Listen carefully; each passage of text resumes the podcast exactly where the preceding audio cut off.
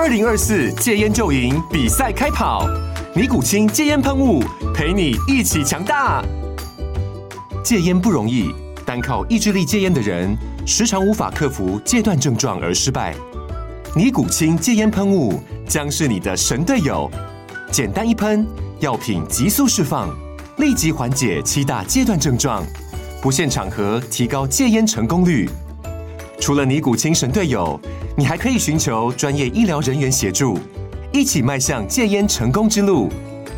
尼古清戒烟喷雾，用科学方法戒烟，请咨询全台各大药局及戒烟门诊。本广告由尼古清戒烟喷雾、卫部药书字第零二七八三五号提供。嘉安嘉护股份有限公司，台北市中山区民生东路三段二号十楼，北市卫药广字第一一三零三零一九零号。尼古清戒烟喷雾，相伴每个新开始。你好，欢迎收看《决策者》，我是王嘉玲。今年上半年，大家都在讨论所谓的 AI，那其中呢，我们的供应商啊，台厂就被很多人点名到说，我们会是最大受惠者。那今天非常荣幸邀请到国内的戏制材 IP 大厂金星科来跟我们聊聊，欢迎董事长林志明。呃，嘉玲你好，各位观众大家好。欢迎林董今天来啊，我们来讨论一下。就您的角度来看，哎，真的 AI，你觉得这会是炒得太高，可能会泡沫化，还是它真的接下来有这么多的可期待性？从科技的角度讲，AI 的发展才刚刚开始而已，它后面应该还有非常多可能性。但是如果是就其他的，比如说金融啊，或者是证券方面，这个就不是我的专业了。那如果说以我们金星科来看的话，在 AI 这一块路上，我们会有多大的受惠？我们其实已经在贡献，而且已经在受惠了、嗯、哦。那这个受惠主要是来自于啊、呃，我们啊、呃、在 RISC-V 的 CPU 方面，嗯啊、呃，能够提出在全球领先的几个产品。嗯，第一，我们是啊、呃、全球第一个推出带有 DSP。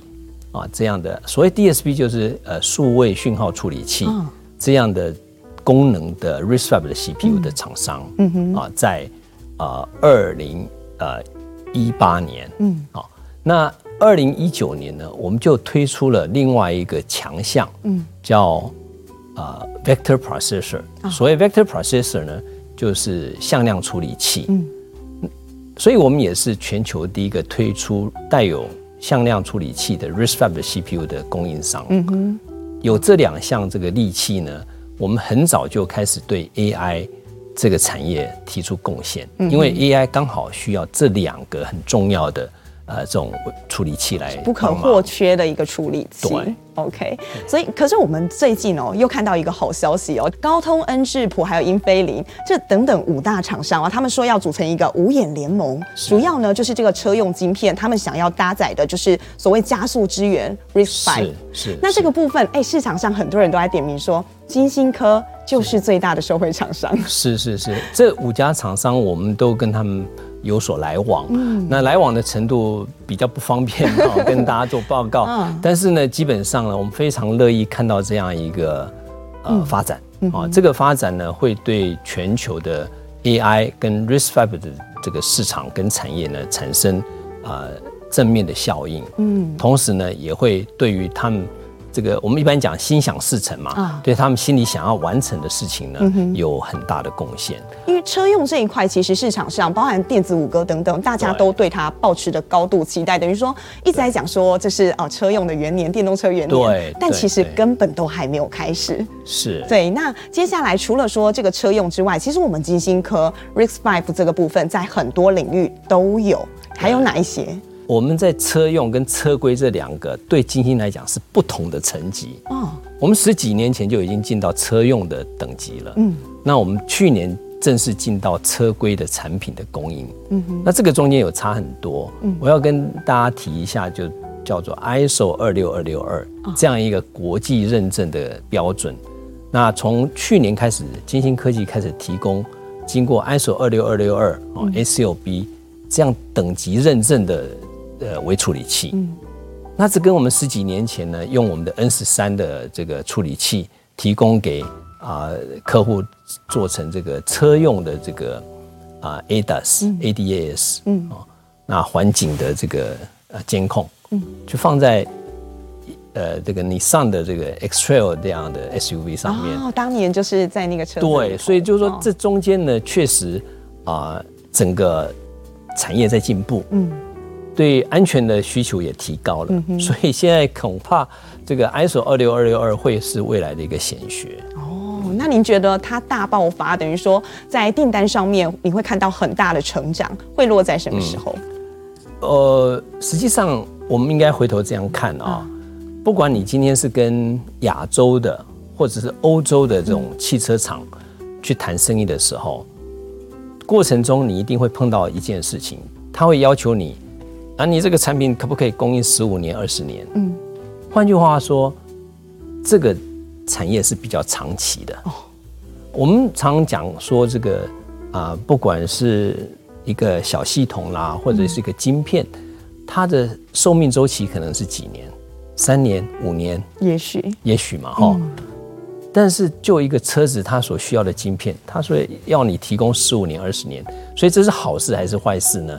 自然是好事，啊，你等于就有十年、十五年的。对对对，所以我们要从这个角度去理解，就是说我们耕耘汽车的产业，它带来的好处就是产品寿命长，所以你可以有一个预期。嗯哼。但是不要忘了，这中间你就要付出耐性。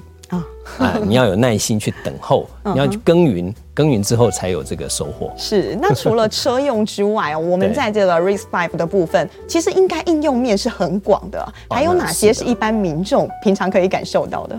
呃，太多了，但我试着列举一些大家身边就有的东西。董事长刚刚说，如果我有两小时，他可以跟我举例两个小时所有的应用项目。是是是，是，因为超过数百个。哦，哦，那民众身边呢？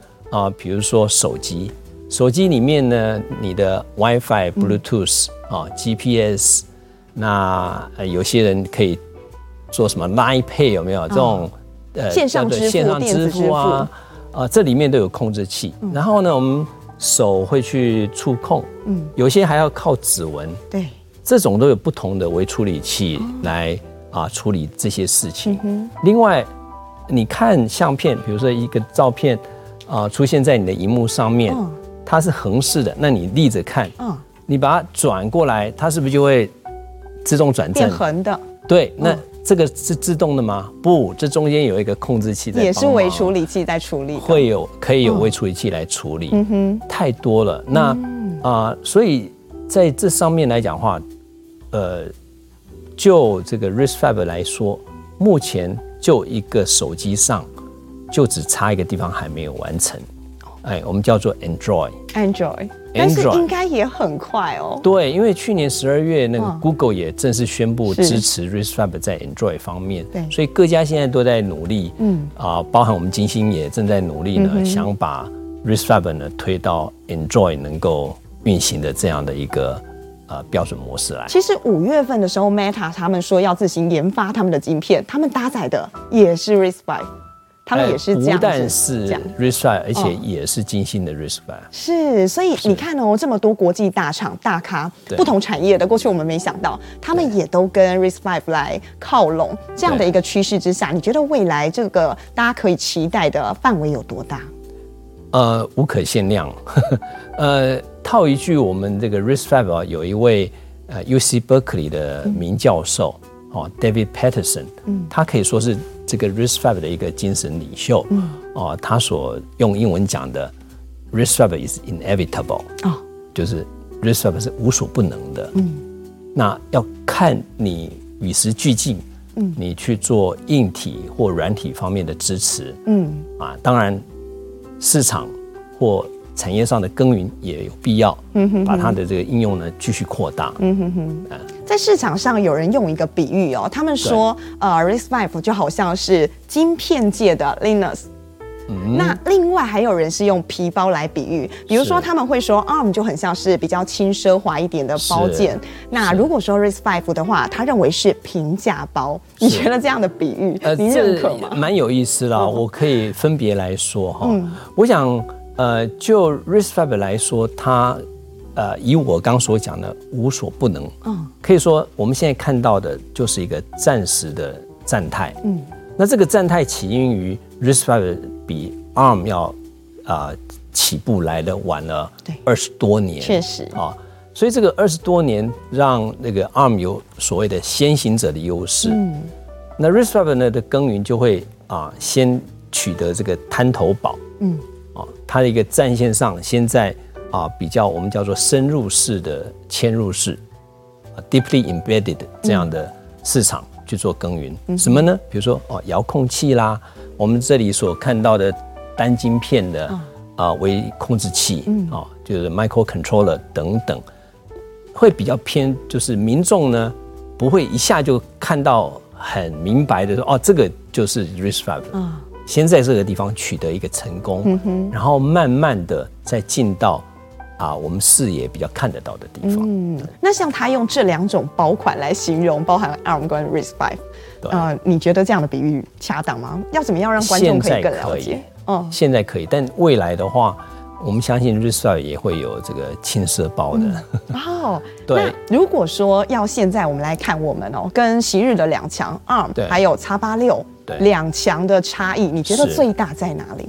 我我想首先有一点就是说，我今天在这里不是只有代表金星科技，啊、嗯呃，我很乐意还另外代表 RISC-V International Association。就是 RISC-V 的国际联盟，嗯，因为我也是 RISC-V 国际联盟的董事。对，您现在有新的身份啊，就兼差嘛，哈。是，在这个角度上来说的话，RISC-V 可以说已经跟 ARM、跟 X 八六无可讳言，就是全球的三大主流之一。嗯，就是等于三强鼎立，各自有各自的市场了。对，而且彼此是在竞争的。嗯哼哼。有一点很有趣哦，嗯，Intel 的。特别是 Intel 里面的 Foundry 部门，嗯，特别的挺 Risk Five 为什么？他们也是 Risk Five 的的董事哎，嗯啊，所以现在这个联盟来讲的话，我们是越来越壮大，有越来越多人加入我们，确实是，嗯哼哼，全球有十几万人，然后那个五百多家厂商的参与。嗯哼哼，那另外在车用的部分哦，其实 MCU 这几年大家讨论也非常非常的多。其实 ARM 它也是这一块领域的佼佼者。那如果说去年我们看到，其实包含瑞萨，它也采用了我们的产品。是。您觉得接下来哦，在车用这一块会不会形成是 RISC-V 跟啊这个 ARM 之间两强相比较的一个战场？这个竞争是与时俱进哦，我认为。呃，RISC-V 有非常多的厂商来参与，嗯，那就晶心来说呢，也有幸跟啊，包含瑞萨跟其他的厂商来合作，嗯，所以我们推出的产品啊，可以看到就是说我们的一些客户们，他们已经呢有板子有这个晶片提供到市场上面来，嗯，那从这里到大家所能够采用的这个。可以开的车啊，这中间还有一点距离。对，哎，我想离终端产品当中，其实大家看到了这个是最源头的。对对对对对，那这个大概给个两三年。我相信就会有了。嗯哼，其实从董事长刚刚谈的一些谈话当中，大家可以了解到，RISC-V 其实它有很高度的弹性，那它有很多的可塑性等等。那所以我们看到这两年哦，其实中国尤其是在美中科技战之后，他们的很多大厂都是采用这样子的一个系统。那您怎么看？我们先聊市场好了。好现在中国半导体的市场在疫后，您怎么看接下来的趋势？从去年的下半年以后呢？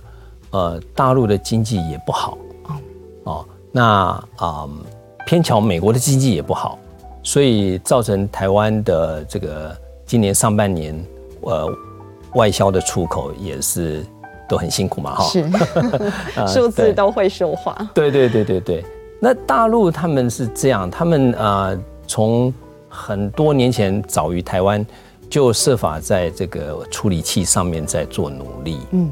但是呢，有一些故事呢，那个故事肯定要用好几个小时去说，嗯、我们就就跳过。嗯、哼但不管怎么样，他们是经过的，比如说 MIPS，嗯，Motorola，啊，TI，那后来到 ARM，嗯，到 RISC-V，这里呢都有不同的组合、不同的厂商呢在耕耘。对，有些就失败了，嗯，啊，有些就成呃取得部分的成功，嗯、哼但。他们一直希望说能够找到大陆能够掌控的这个呃架构。嗯哼，RISC-V 呢是不容易让他所掌控，但是呢，因为是开放源，所以可以满足啊、呃、部分的需求。你觉得不容易被他掌控的原因是什么？因为 RISC-V 是全球的一个努力，嗯，大家共有的，嗯哼，非常有趣哦。呃，这个是一个小故事。嗯、我们在开的董事会的时候，嗯、第一件事情是什么？你知道吗？起立唱国歌吗？不，不是，不是吧？是宣读反托拉斯条款哦。所以其实我们开宗明义就告诉大家，我们的理念是什么？对对对对对，我们每次我每次都在偷笑，嗯，就是开董事会第一件事情就是宣读反托拉斯条款。我们不希望有一家独霸，嗯啊。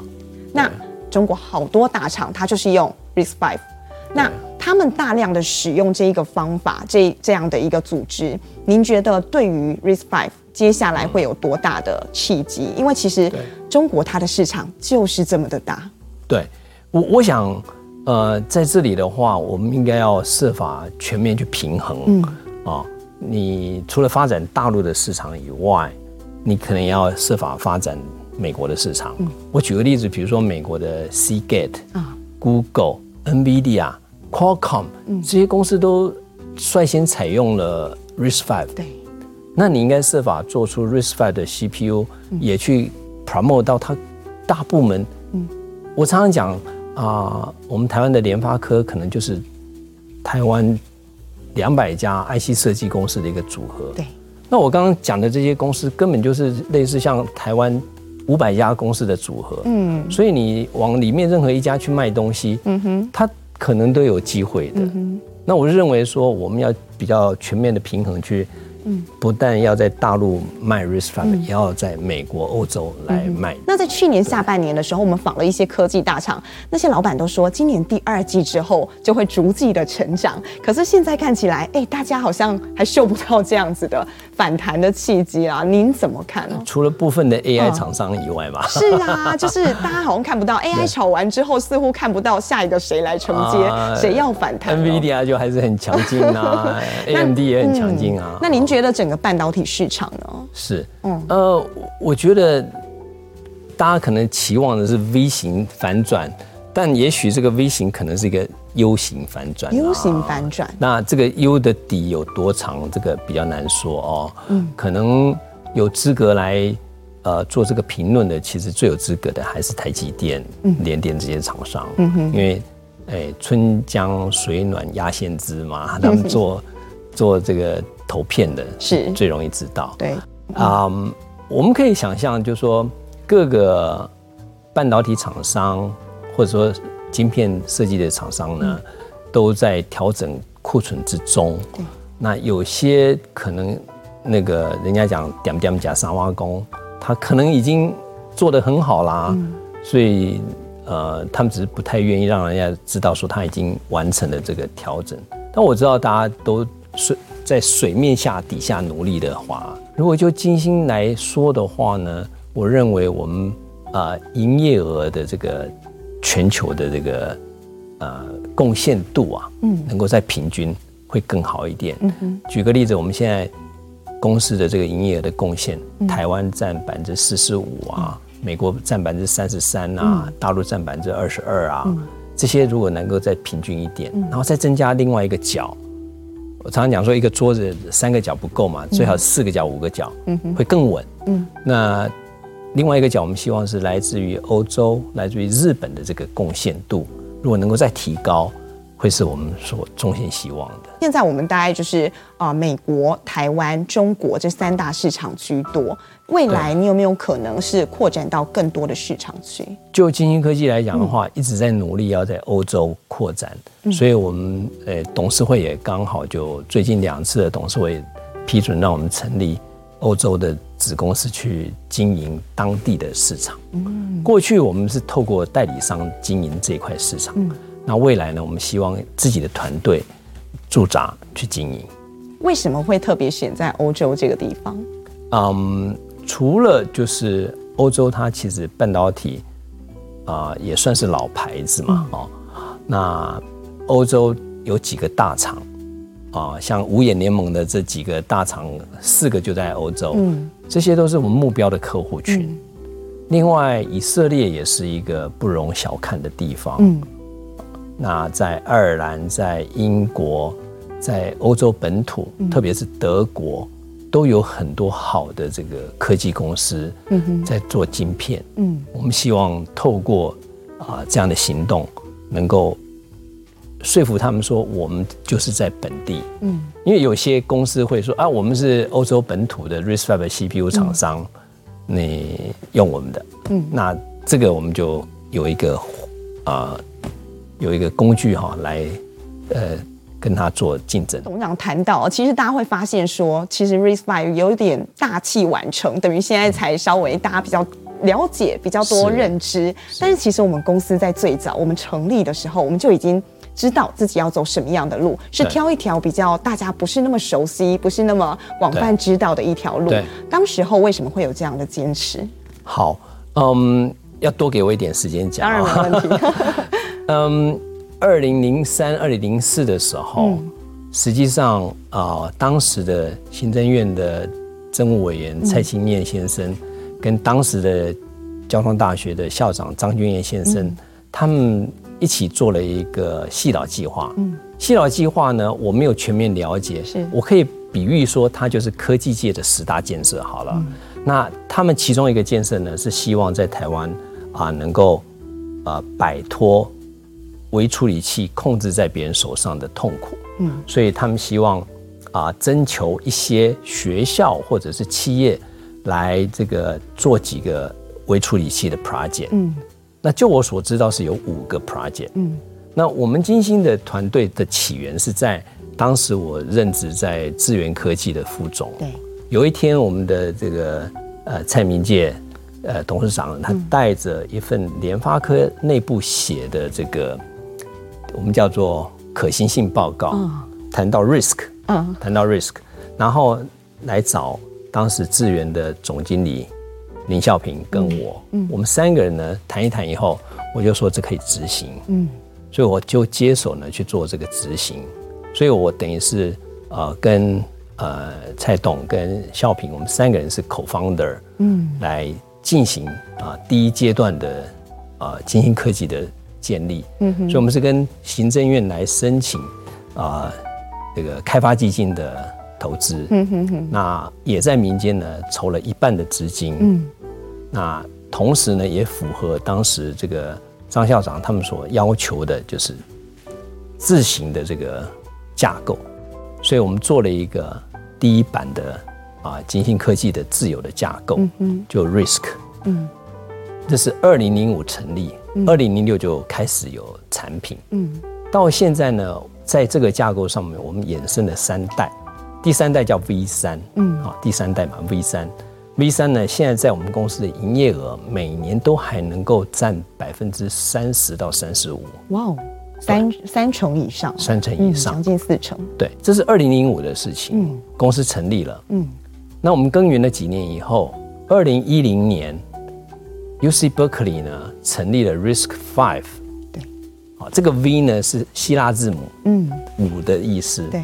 那为什么叫叫五呢？因为它前面有 risk one two three four 哦，刚好是 five，所以它是第五第五代的这个啊 UC Berkeley 的专案，嗯，学校的专案，嗯哼。那这中间呢有一些这个故事，嗯，哦，我前面有提到 David Patterson 这位教授，他就是在一九七八年开始 risk one 的这这位教授，嗯那到了 risk 三跟四的时候呢？ARM 太强，他们采用 ARM 的，那被 ARM 控制，他们倒觉得说，哎，我们学界发明的这个，嗯，那我们自己现在要用，反而绑手绑脚，我要做创新，对，非常困难，嗯，这是 David Patterson 亲自跟我讲的，嗯，他说，那开玩笑，我自己来再来弄一个，对，我弄一个全新的，我再弄一个全新的，可控性更高，对对对对对对，然后不但如此，我还要把它架构开放源，嗯，所以。整个的来源就是这样子，从二零一零年开始，那这个就有有趣，有趣点在于说，金星是二零零五就已经开始了，对，所以没有所谓我们比他晚，嗯，做的事，我们甚至比他还早做、嗯、东西。二零一零年开始的 RISC-V 做到二零一四一五开始有一些发表的时候，我们看差不多，嗯。嗯。其实像那个时候算是很草创期，你就决定说，哎，看到那份 project，你就觉得我们可以来做。但在此之前，我们都知道说，哎，你也是交大毕业的，是交大帮的成员之一。那毕业之后，其实是先到啊、呃、联电，对，然后接着到智源，再来就是到金星科，一路到现在了。其实说真的，台湾整个半导体某个部分，你算是参与了很多。那当时候要做这样的事情。当然知道民间可以募到很多的资金啦，政府也会帮忙，但是这还是很需要一些勇气。你那个时候是怎么样决定说，你在这个人做的好好啊？怎么会想要跳出来做这个事？嗯，我对微处理器确实有情有所钟啊。哦，这是求学阶段就已经有的吗？对，嗯，有趣的是，呃，回回头去想，我在做事的第三年，嗯。人生第一次出国，嗯，到日本去出差，联电派我去山阳，嗯，然后我去去考察四位元的微处理的控制器，嗯，所以也蛮有意思的。那后来因为工作上的安排，我在联电也参与了联电的，呃，就就四八六的微处理器的这个呃计划，嗯哼。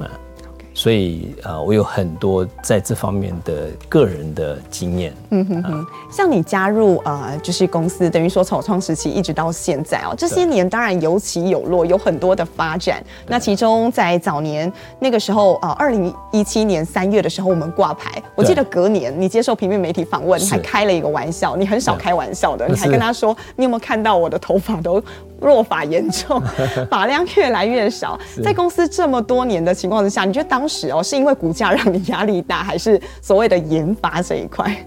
呃，公司一直嗯有一些这个困难在，永远都有困难。是，但是如果要讲最困难的，应该那时候已经轻舟已过万万重山嘛，因为我们在啊上市之前曾经经历了两次减资，嗯，在增资。而且那时候我们曾经连续五年每年亏损啊台币一亿上下，是，所以这个是那五年是最难、最难受、最最辛苦的一个。面对那样的挑战哦，您自己是怎么样去化解它？怎么样去导正到一个比较正常的路线，继续的往下走？哎，我确实也跟很多年轻人讲说，嗯，你一定要培养第二兴趣。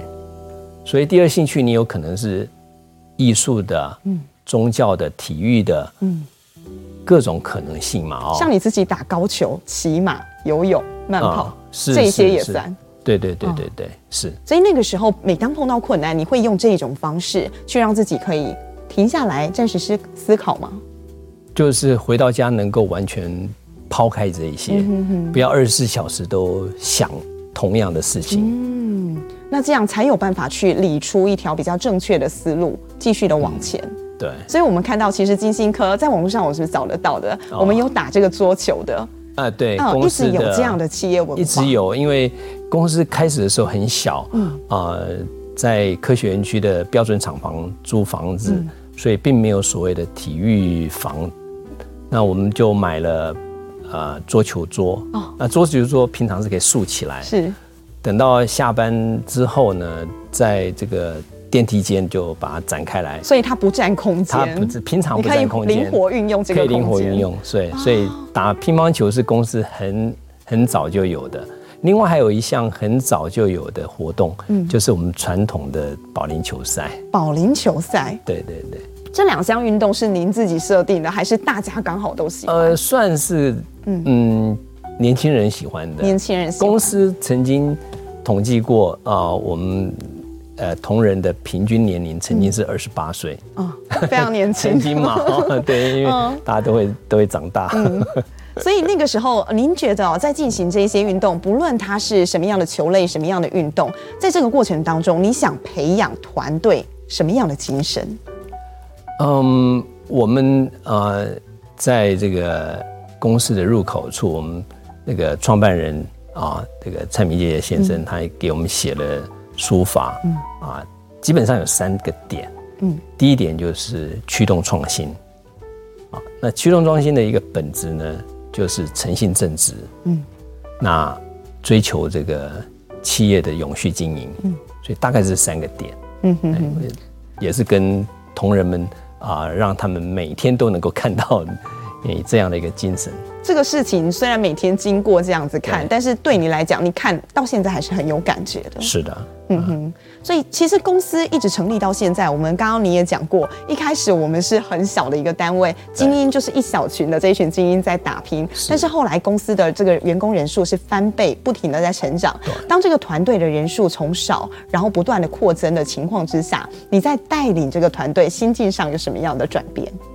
有时候，诶、欸，他的这个激发点是来自于国外的这个投资法人。哦。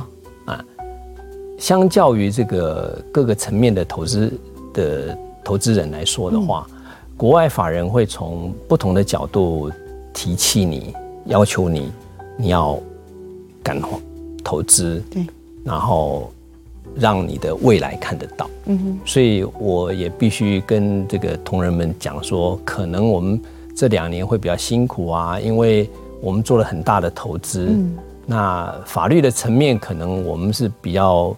呃，没有所谓的这个呃优待啊、不能够去叫摊提啊这一类的。哦、比如说，你一个投资能够摊提五十年，嗯、没办法。是，所以你这几年的辛苦就是必须的，你必须把更新的产品、更好的产品给推出来，嗯，然后发挥它的价值，嗯，才能够让我们前面的这个增资，嗯，跟这个 GDR。哎，英文叫 make sense，就是有意义。我们金星科来讲哦，您现在看到未来，接下来就是展望的话，啊，发展会如何？是我们金星科呢？呃，在二零二一年，嗯，啊九月呢，进行了一个 GDR，嗯，那筹了资金，从那时候呢，我们呃就宣告，就是在呃未来的三到五年，要在全球。征求这个两百位这个研发的这个人才，人才，嗯，所以就现在来说，从当时到现在，我们在新竹的总部啊，已经扩从一个办公的办公室扩大到三个办公室，是。那在美国跟加拿大，嗯，也分别成立了啊四个。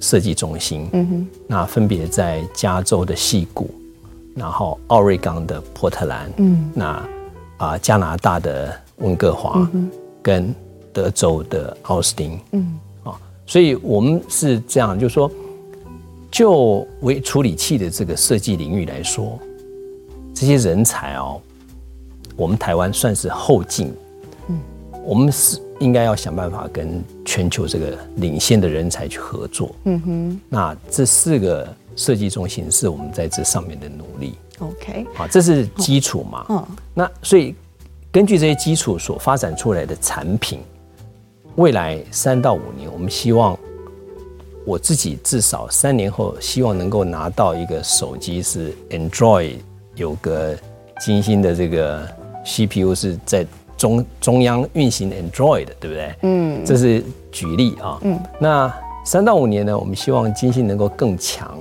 嗯，能够在 RISC-V 这个领域呢持续的保持领先，嗯，扩大到呃全面的领先。嗯哼哼。那当我们的种子都撒出去了，甚至我们的团队都要到这些国外去，对，你觉得最后你还是会选择跟留台湾吗？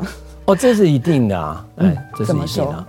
呃，我们从来没有想过金星科技的总部搬到哪里去啊？嗯，原因是什么？是因为台湾，因为台湾其实很多产业都说，哎，我不仅缺工、缺土地，然后电力每天也都觉得好紧张。您觉得让你继续总部会想留在这里，最大最大的因素是什么？呃，个人的情感以外不算的话，嗯嗯、大概还是在于我们的教育制度。能够产出啊，均值的设计工程师，嗯哼，很能够教。就金星来说的话，我们可以在海外找到啊很 top，他可能是世界顶尖的啊这种设计人才。那在过往来说，台湾是没有的。那我们可以用一个啊组合，嗯，把他们给组成一个团队，嗯，就是有经验的带没有经验的，嗯，慢慢的让台湾这边的经验呢。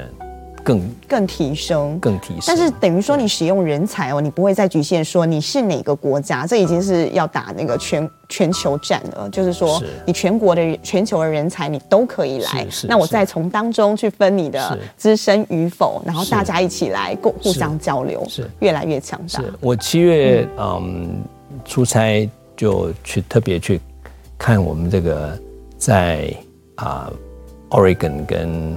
Vancouver 这两个地方的设计团队，嗯、可以说里面的人种跟国籍，嗯、那真是很丰富的。哦，都是比如说啊，两、呃、地各有十五个人上下的这个设计团队，嗯、都是有来自于呃七八个国家。嗯。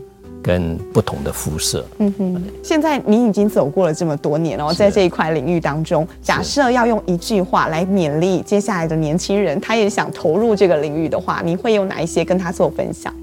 我会认为说，我们是持续创新，迈向国际，嗯，大概是这样子。